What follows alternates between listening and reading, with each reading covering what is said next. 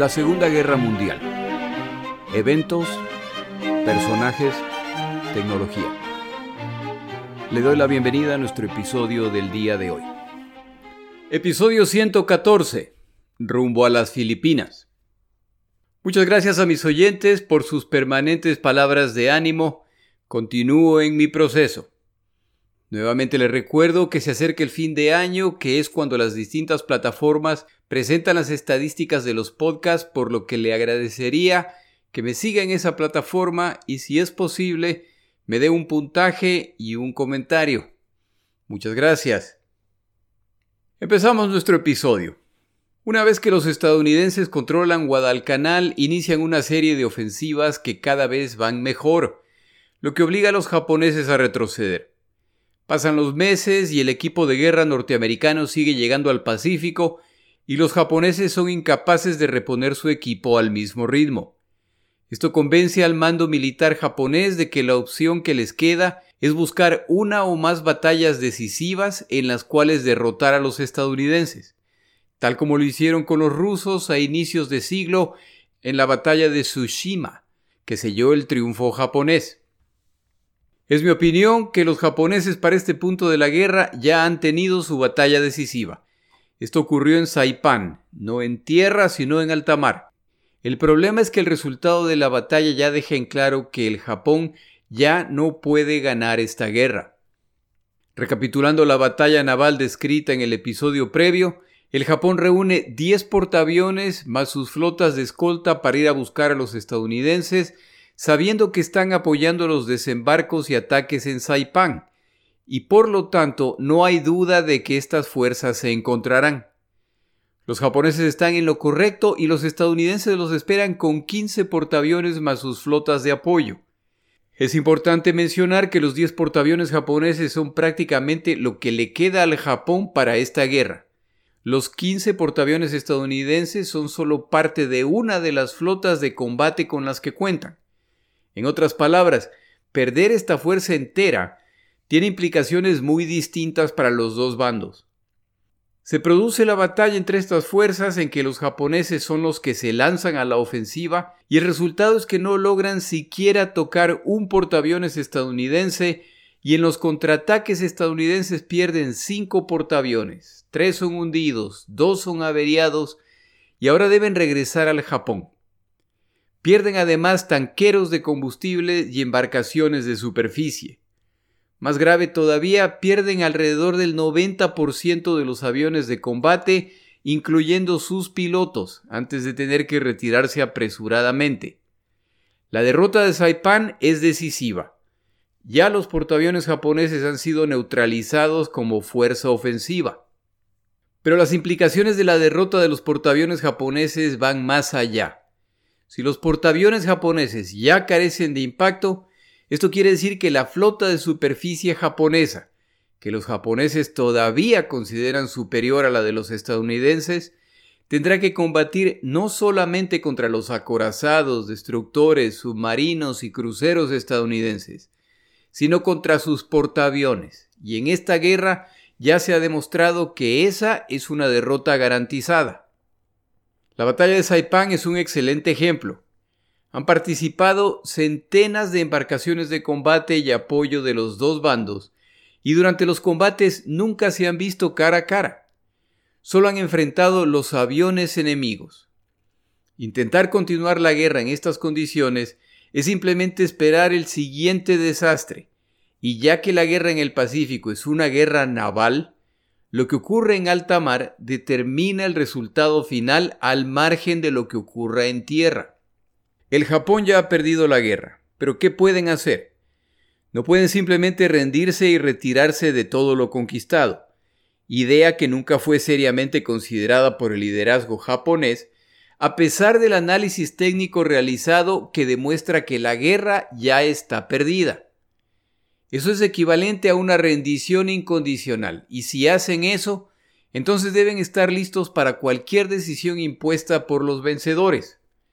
No hay que olvidar que esta guerra tiene un componente místico y racial de parte del Japón. Son la raza superior descendiente de los dioses y están destinados a dominar Asia. Pero la caída de Saipan finalmente obliga al gobierno japonés a empezar a comunicar a la población el verdadero estado de la guerra y la necesidad de prepararse para los bombardeos y eventual invasión aliada. Como mencionaba en los episodios relacionados con Saburo Sakai, al regresar al Japón luego de ser herido gravemente, descubre que lo que se le comunica a la población japonesa tiene poco que ver con la realidad de la guerra en las Islas Salomón, específicamente en Guadalcanal. Permanece en el Japón por alrededor de año y medio y las noticias que recibe la población siguen indicando que el Japón está ganando la guerra. Durante este periodo, Sakai es ascendido a oficial, lo que le da acceso a reportes secretos en que se detalla la verdadera situación de la guerra. A través de estos reportes, el piloto Sakai descubre, por ejemplo, lo que realmente ocurrió en la batalla de Midway, en que los japoneses pierden cuatro portaaviones en una sola batalla. Esto quiere decir que en 1943, más de dos años después de esa batalla, el pueblo japonés no está al tanto de las pérdidas graves que han sufrido. La población japonesa no tiene la menor idea de lo mal que va la guerra y la razón es sencilla. Al inicio de la guerra, el Japón conquista múltiples islas que extienden su control en miles de kilómetros en el Pacífico, por lo que se combate muy lejos del Japón. Para el tercer trimestre de 1944, el territorio japonés está intacto. Salvo un par de incursiones menores, el territorio histórico del Japón no ha sido tocado por ataques enemigos. Esto no quiere decir que no hay señales de que la guerra no va bien. Empiezan a escasear productos cada vez más vitales, todo lo metálico que se encuentra en el Japón empieza a desaparecer al ser necesario para armamento, la población civil ya sufre como resultado del bloqueo naval que imponen los submarinos estadounidenses. En julio de 1944, la sensación de seguridad desaparece al caer Saipán.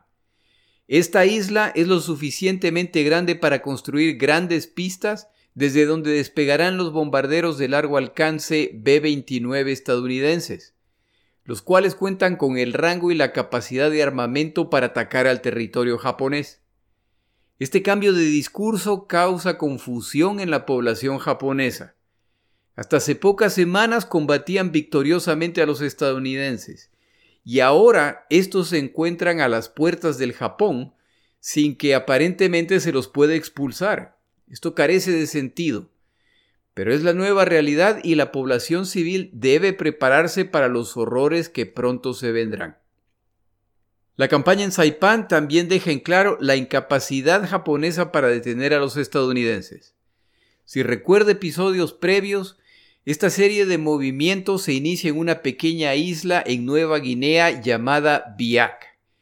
Los japoneses intentan evitar que los desembarcos estadounidenses se consoliden, ya que esto les abre la puerta rumbo a las Filipinas. Al enterarse de los ataques en Saipan, la flota japonesa apresuradamente se pone en camino hacia el este después de haber sido incapaces de derrotar a los estadounidenses en Biak. Se desplazan casi 2.000 kilómetros para enfrentar a los estadounidenses en Saipán. Sufren una devastadora derrota y meses más tarde, para colmo, los estadounidenses ponen rumbo a las Filipinas. Es decir, ahora deben cambiar de dirección hacia el oeste, donde se inició esta historia. Los japoneses van de este a oeste, de oeste a este, simplemente tratando de mantener el ritmo con los estadounidenses. Y en cada paso siguen perdiendo equipo y combatientes. La decisión japonesa es por lo tanto continuar el combate principalmente en tierra y asegurarse de que cada avance hacia el territorio japonés sea más sangriento, dejando en claro lo que les espera a los aliados si intentan llegar a las islas japonesas. En el mar, la flota de superficie japonesa, escoltada por portaaviones, buscará la oportunidad de combatir en igualdad de condiciones lo que quiere decir sin la presencia de portaaviones estadounidenses. ¿Cómo se logrará esto? Es otra cosa, pero al menos ese es el plan.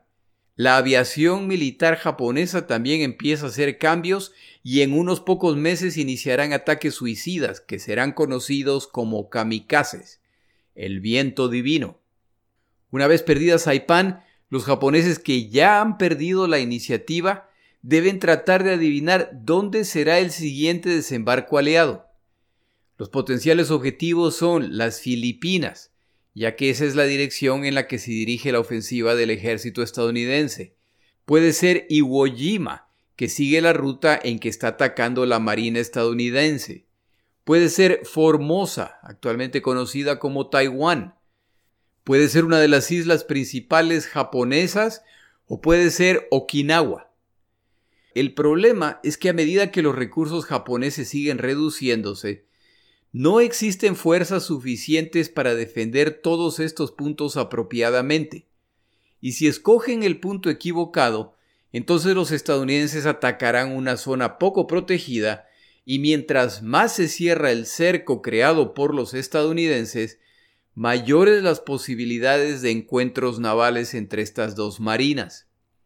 Para 1944, estos encuentros entre las marinas de guerra estadounidense y japonesa ya no le son favorables al Japón. Pero ¿qué está ocurriendo en el bando aliado?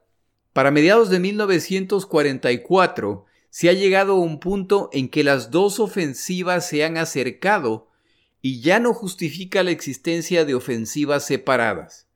Se unificará la ofensiva y para sorpresa de nadie, la Marina y el Ejército tienen opiniones distintas respecto a qué ofensiva debería ser apoyada. Tal como en el Japón, donde el ejército y la marina se disputan los recursos y sobre todo la gloria, entre los estadounidenses hay una disputa para ver quién se llevará la gloria. Más aún ahora que ya están en 1944 y se vuelve más claro que los japoneses van a ser derrotados. Si usted busca un mapa del Pacífico y encuentra Saipan, verá que está a una distancia similar a las islas japonesas principales que las Filipinas. Si los estadounidenses quieren llegar al territorio japonés, al menos en cuanto a distancia, da lo mismo hacerlo desde Saipan que desde las Filipinas. Con la diferencia de que Saipan para ese momento ya está bajo control aliado y las Filipinas no. Este es un caso en que, en mi opinión, la Marina estadounidense está tratando de sabotear el plan del ejército estadounidense al presentar, nuevamente en mi opinión, un mejor plan estratégico que el que presente el ejército. Si regresa al mapa y busca la isla de Taiwán, la cual en 1944 se llamaba Formosa, verá que esta isla se encuentra entre las Filipinas y las islas principales japonesas. La Marina propone desembarcar en Formosa, tomarla y ya tienen dos puntos de los cuales atacar el territorio japonés sin necesidad de invadir las Filipinas, o al menos sin necesidad de invadir Luzón, la isla principal donde se encuentra su capital, Manila. Esta propuesta indigna a MacArthur, que escribe una emocional nota en que habla de las obligaciones de los Estados Unidos de América hacia los prisioneros que hay ahí y su obligación hacia sus territorios.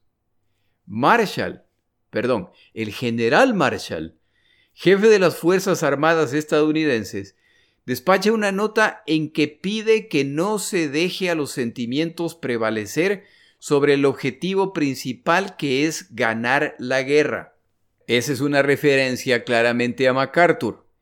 La nota enviada por Marshall incluye la posibilidad de revisar este tema con el presidente directamente. Franklin Roosevelt toma una decisión sin precedentes y viaja a Hawái para reunirse con MacArthur, quien como se mencionó antes comanda las fuerzas del ejército en el Pacífico.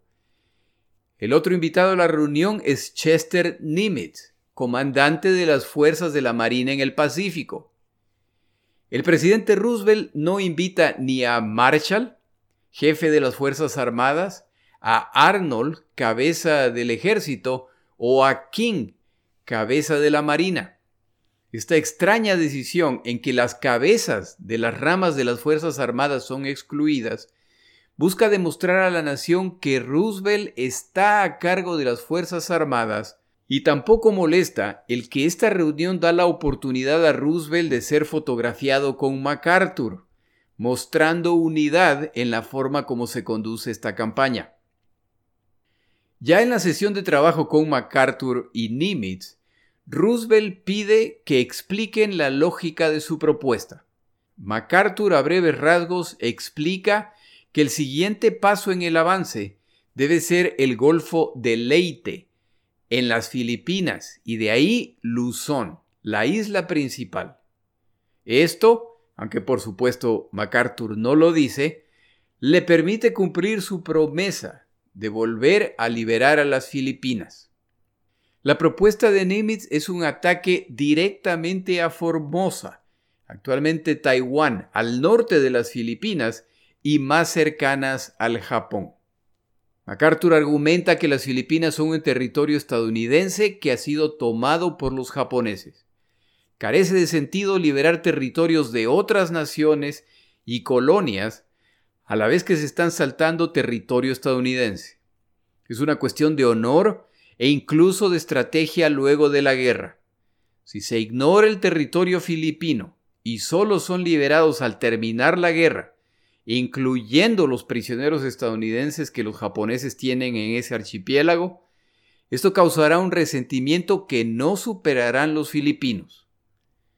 Roosevelt está listo para seguir mediando, pero Nimitz, representante de la Marina, hace esto innecesario cuando luego de la explicación de MacArthur está de acuerdo con su opinión y lógica. Nimitz recomienda que se siga la estrategia sugerida por MacArthur. De paso, Chester Nimitz es un comandante muy importante de esta guerra que merece ser estudiado por su madurez, inteligencia y por su ego saludable que no requería constante atención y reafirmaciones, a diferencia de los otros dos personajes en la reunión o tantos otros comandantes destacados de esta guerra. Ya con esta información, Roosevelt toma la decisión de que serán las Filipinas, y solo después de las Filipinas será Formosa. Las dos ramas de las Fuerzas Armadas estadounidenses empiezan a preparar su plan conjunto para esta campaña. Para los japoneses, que sospechan que las Filipinas podrían ser el siguiente objetivo, la decisión de dónde ubicar sus tropas es bastante complicada, a menos que el ataque sea la isla de Luzón. El blanco más obvio al encontrarse la capital Manila en esta isla, tratar de determinar dónde ocurrirán los desembarcos tiene la complicación de que el archipiélago de las Filipinas cuenta con más de 7.000 islas. Por supuesto, muchas son pequeñas, pero hay 11 islas de tamaño suficiente para establecer bases aéreas o militares.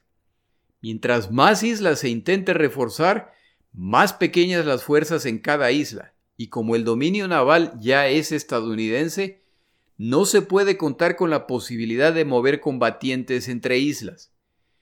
Como las fuerzas del ejército y marina japonesa se distribuyen no solamente en las Filipinas, sino también en Okinawa, Formosa, Iwo Jima y el territorio japonés, los que son también blancos potenciales, los recursos se siguen reduciendo.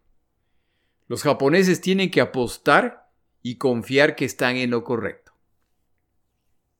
Tomamos una pausa en nuestro episodio.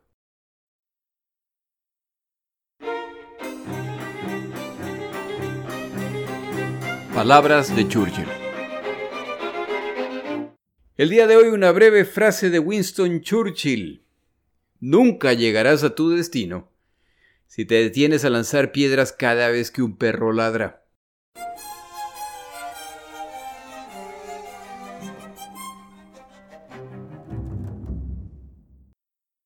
¿Qué ha pasado en las Filipinas desde el inicio de la guerra en el Pacífico? Como breve recordatorio, el archipiélago filipino es atacado el mismo día del ataque a Pearl Harbor, pero alrededor de ocho horas más tarde. Este ataque es tan efectivo que elimina la mayor parte de la Fuerza Aérea estadounidense en ese primer día. Combinado con los destrozos a las fuerzas navales en Pearl Harbor, el plan de defensa estadounidense filipino está condenado al fracaso desde el primer día. Ese mismo día inician los desembarcos en la isla de Batán, que no debe ser confundida con la península de Bataán, en la isla principal de Luzón. Para diciembre 12, los japoneses ya desembarcan en Luzón con la intención de amenazar Manila, la capital filipina.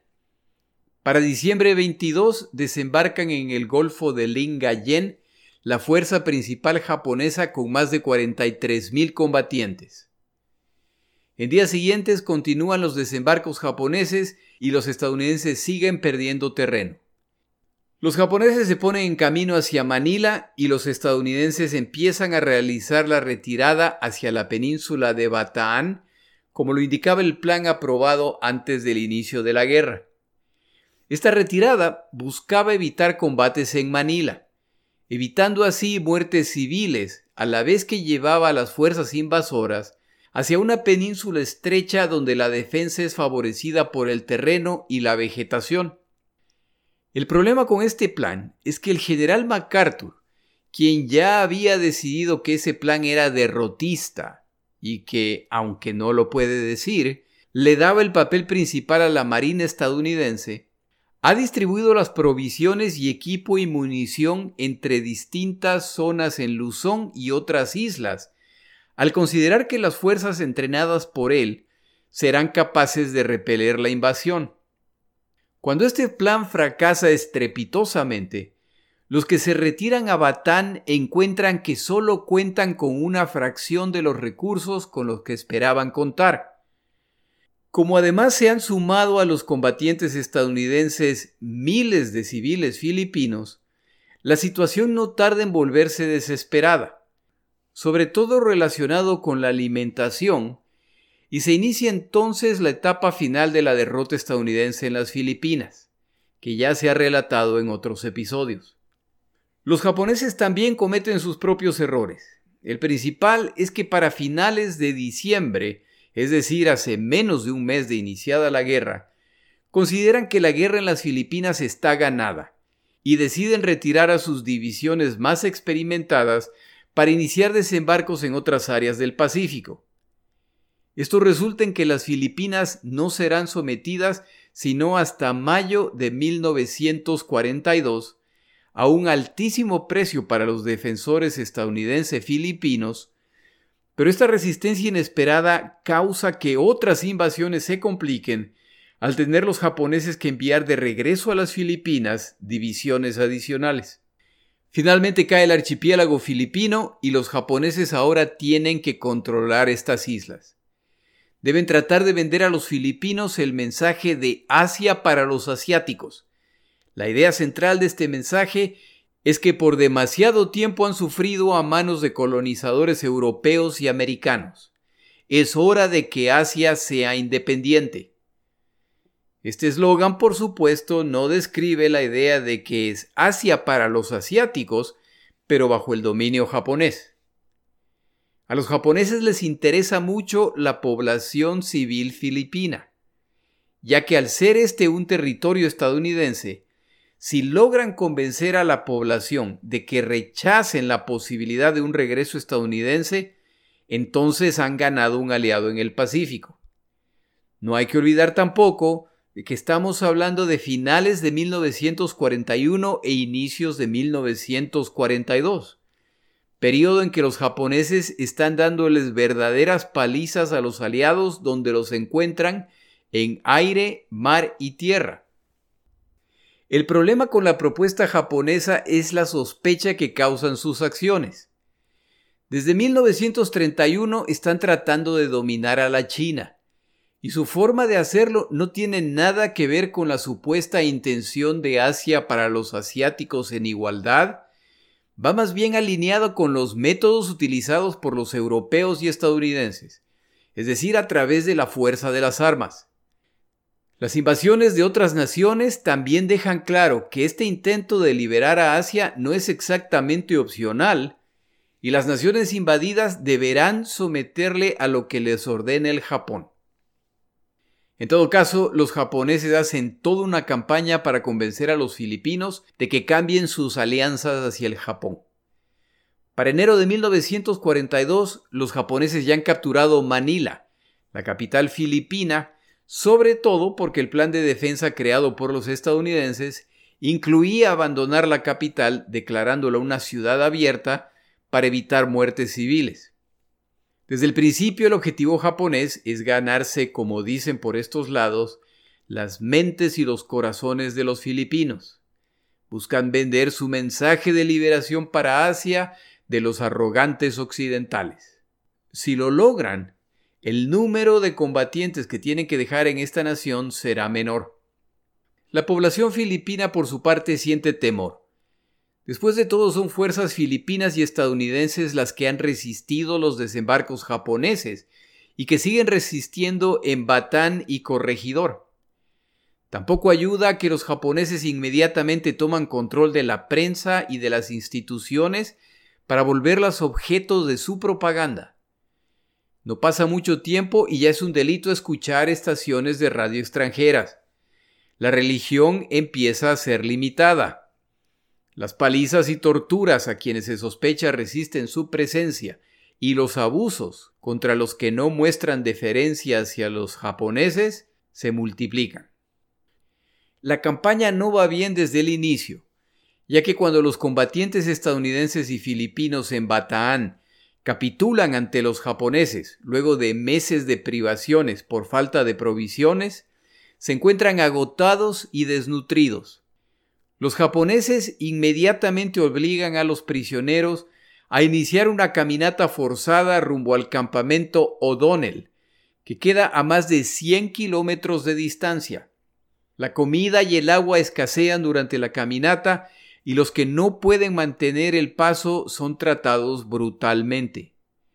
Esta caminata dura varias semanas los que participan en esta marcha, que ya se encontraban malnutridos, heridos o enfermos, son maltratados, ya que han cometido el deshonor máximo, se han rendido. En el trayecto mueren alrededor de 600 estadounidenses y entre 5.000 y 10.000 filipinos. A mí me llama mucho la atención la diferencia en el número de muertos, ya que asumo que los filipinos estarían más acostumbrados al rigor del clima así como a la alimentación. El número me parece por demás desproporcionado. Una de las explicaciones que se me ocurre es que los soldados japoneses trataron con mucha más brutalidad a los filipinos. Otra es que los estadounidenses se alimentaron mejor que los filipinos antes de la captura. En fin, al llegar al campamento O'Donnell, las condiciones también son deplorables. Las muertes continúan por meses. Miles más mueren en estos campamentos. De acuerdo con los autores consultados esta semana, casi 22.000 filipinos adicionales mueren en este campamento, junto con casi 1.600 estadounidenses. Esto, por supuesto, no ayuda a los japoneses a ganarse las mentes y los corazones de los filipinos. Esta caminata, que es conocida como la Marcha de la Muerte hacia Batán, ocurre antes de la capitulación final de los estadounidenses cuando los japoneses toman la isla de Corregidor el 6 de mayo de 1942, el último bastión de la defensa estadounidense. El comandante estadounidense Wainwright abandona la fortaleza construida en esta isla con una bandera blanca en mano e intenta presentar la capitulación de la isla de Corregidor. El comandante japonés Homa exige que la rendición sea del archipiélago entero. Wainwright declara que no tiene la autoridad para hacer eso.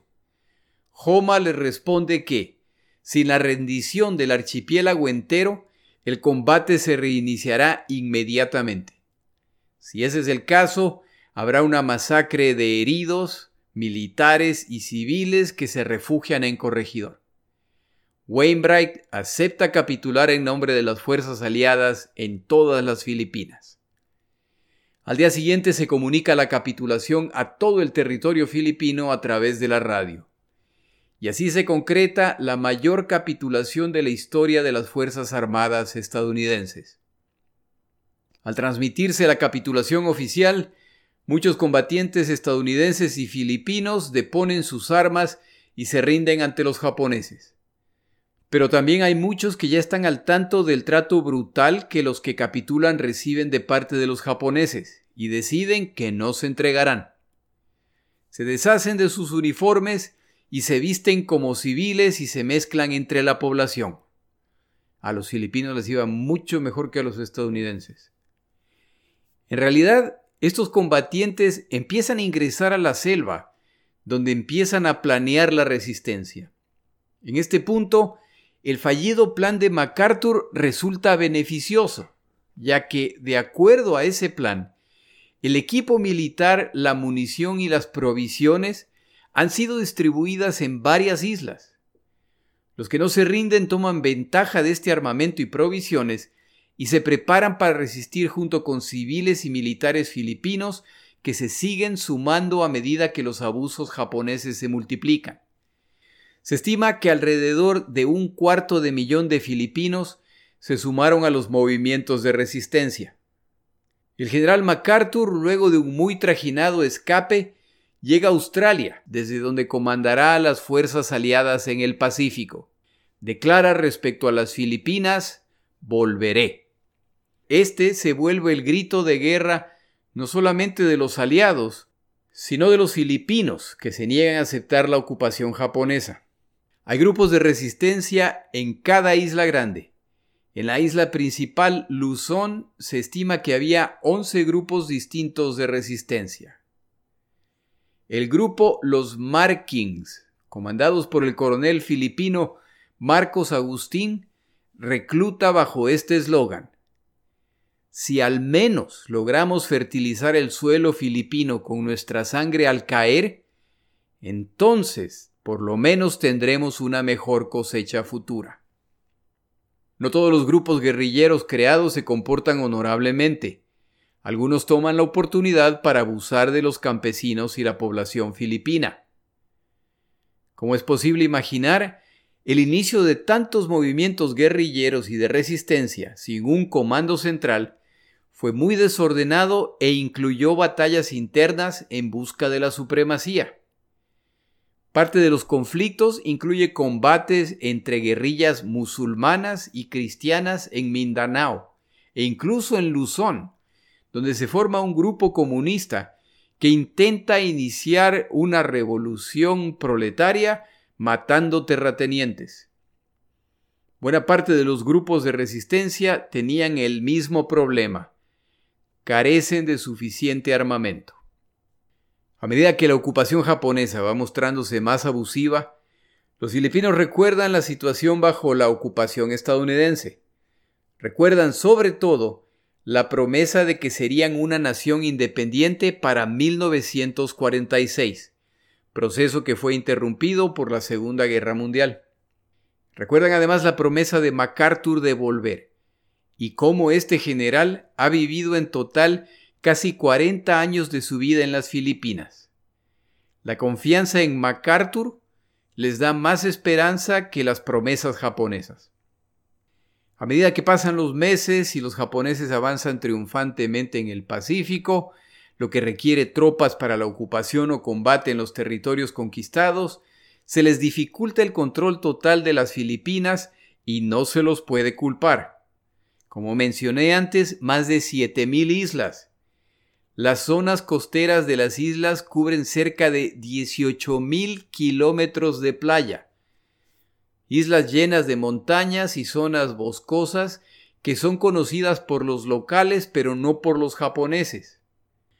Con todas estas limitaciones se busca controlar al menos la isla principal, Luzón y sobre todo Manila el resto de islas cuentan con fuerzas de distinto tamaño, pero difícilmente con la fortaleza suficiente para ejercer el dominio completo. Entre los movimientos guerrilleros organizados se destaca el organizado por el teniente coronel filipino Macario Peralta Jr.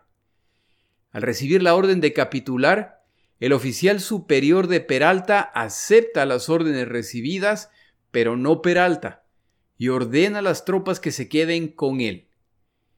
Poco a poco a este grupo se añaden civiles que quieren sumarse a la resistencia, se añaden además combatientes estadounidenses que han quedado aislados. De los filipinos que participan en la resistencia contra los japoneses, el más famoso será sin duda Ferdinand Marcos, quien más tarde será presidente filipino, pasará a dictador y dejará un legado muy discutible en su tierra.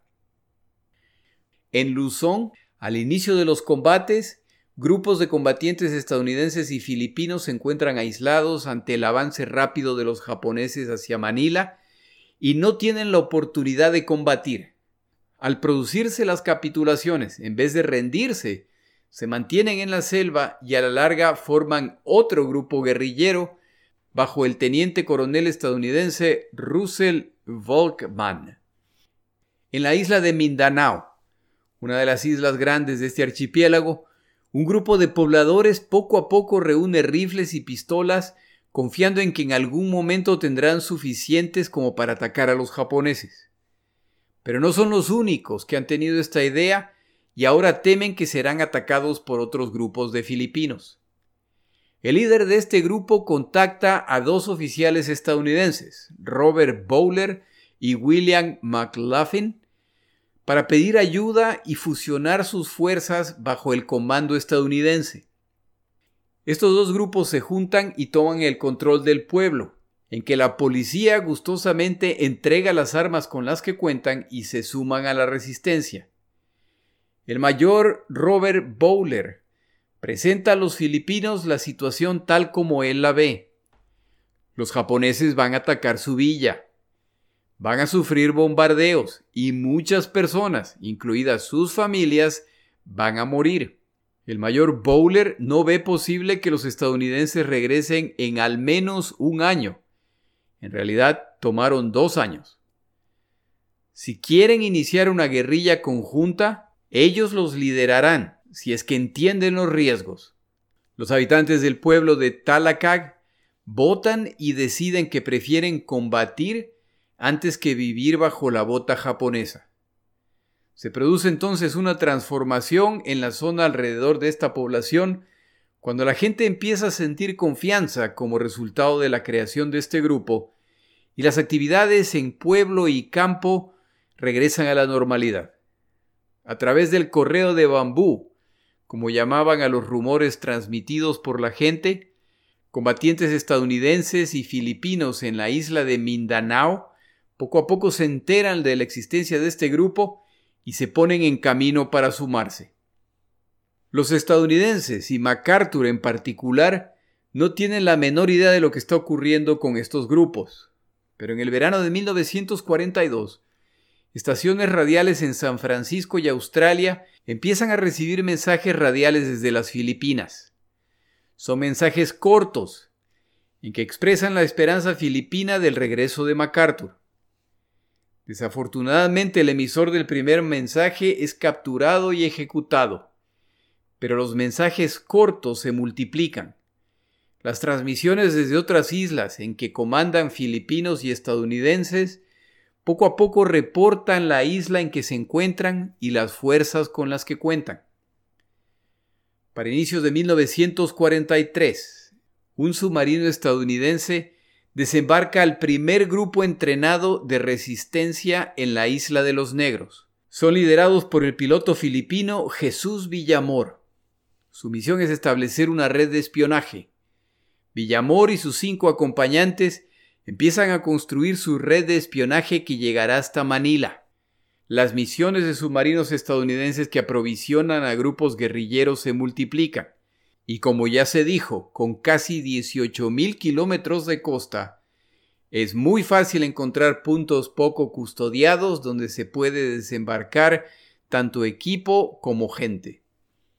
Este proceso continúa y los japoneses son incapaces de detener el armamento, munición, suministros y radios que siguen llegando al archipiélago. En junio de 1943 llega a las Filipinas el doctor Emigdio Cruz, quien hasta la invasión japonesa era el médico personal de cabecera del presidente filipino Manuel Quezón. El doctor Cruz abandonó las Filipinas junto con MacArthur y Quezón al volverse inminente la caída de Corregidor. Cruz es conocido de las élites de Manila y se le asigna la misión de contactar a Manuel Roxas, político de alto nivel del gobierno títere conformado por los japoneses.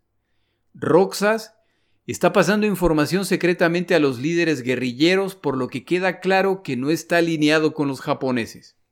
La misión del Dr. Cruz es llegar a Roxas para determinar la posición de la clase política filipina.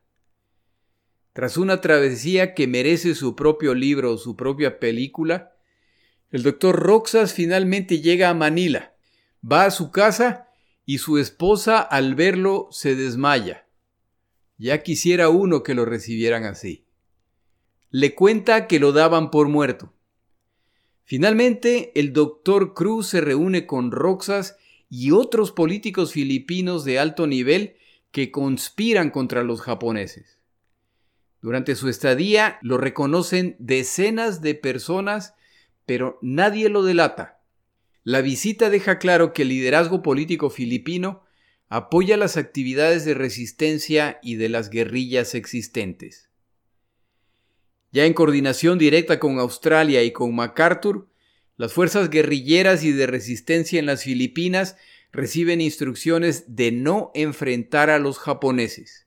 Su tarea principal es realizar reconocimiento en las islas en las que se encuentran para despachar información de la ubicación de tropas, centros de comando, movimientos navales y novedades significativas. Su segunda tarea es defenderse en caso de ataque, por lo que seguirán recibiendo armamento, pero no deben iniciar los combates hasta que regresen las fuerzas aliadas. La información sigue fluyendo desde las Filipinas. El armamento sigue llegando en espera del momento en que MacArthur cumpla su promesa, lo que para 1944 ya se ha vuelto inminente. En el siguiente episodio continuamos el relato del avance hacia las Filipinas. Mi nombre es Jorge Rodríguez, gracias por acompañarme.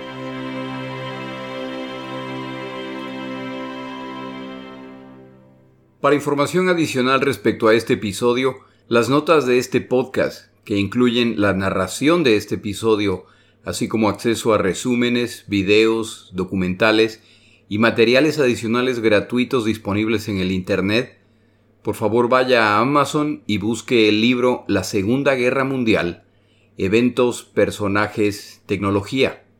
Al comprar estas notas me ayuda y me apoya financieramente. Puede encontrar información adicional en mi página web la segunda gm.com.